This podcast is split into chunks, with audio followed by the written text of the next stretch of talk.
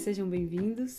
Esse é um podcast do Xamânicos. Eu sou a Hanna Vitória e para você seguir no Facebook, Instagram ou Twitter, Xamânicos. Cada alma que se eleva, eleva o mundo.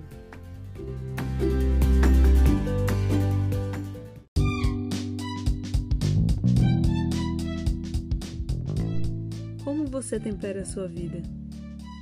O que você faz para que seus dias não sejam insossos e sem gosto?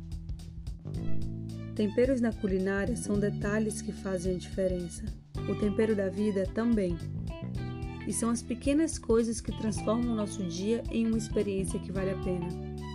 Não é nenhum grande feito, nem algo que possam fazer pela gente. São momentos que nos damos, emoções que escolhemos sentir, trajetos que resolvemos pegar. Tudo isso para realçar o sabor de viver. É muito fácil ser feliz quando algo de bom acontece. Mas as novidades envelhecem e deixam de ser novidade. Então, é preciso aproveitar o caminho de formas diferentes.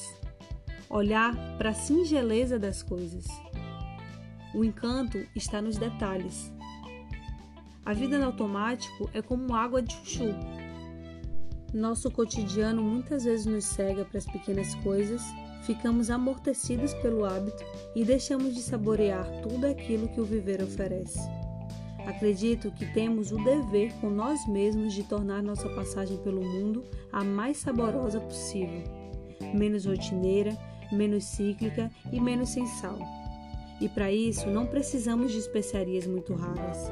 Os ingredientes são básicos e estão dentro da gente: leveza, bom humor e principalmente o alto amor.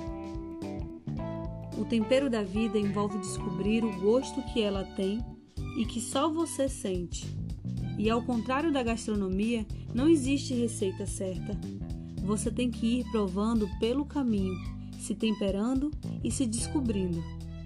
Faça a sua vida ter o sabor que você deseja provar.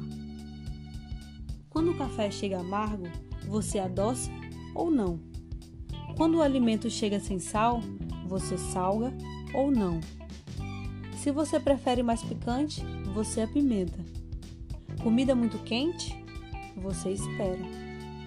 Comida que não faz bem, você descarta. Os sabores que te agradam são como os acontecimentos que te aguardam. Cabe somente a você o poder de escolher os temperos da vida ou não. A vida pode ter tremendo significado, beleza e alegria, mas você tem que criar isso dentro do seu coração. Somente então você encontrará isso na existência. A existência ecoa o que existe dentro de você. A vida tem a cor que você pinta. Arro.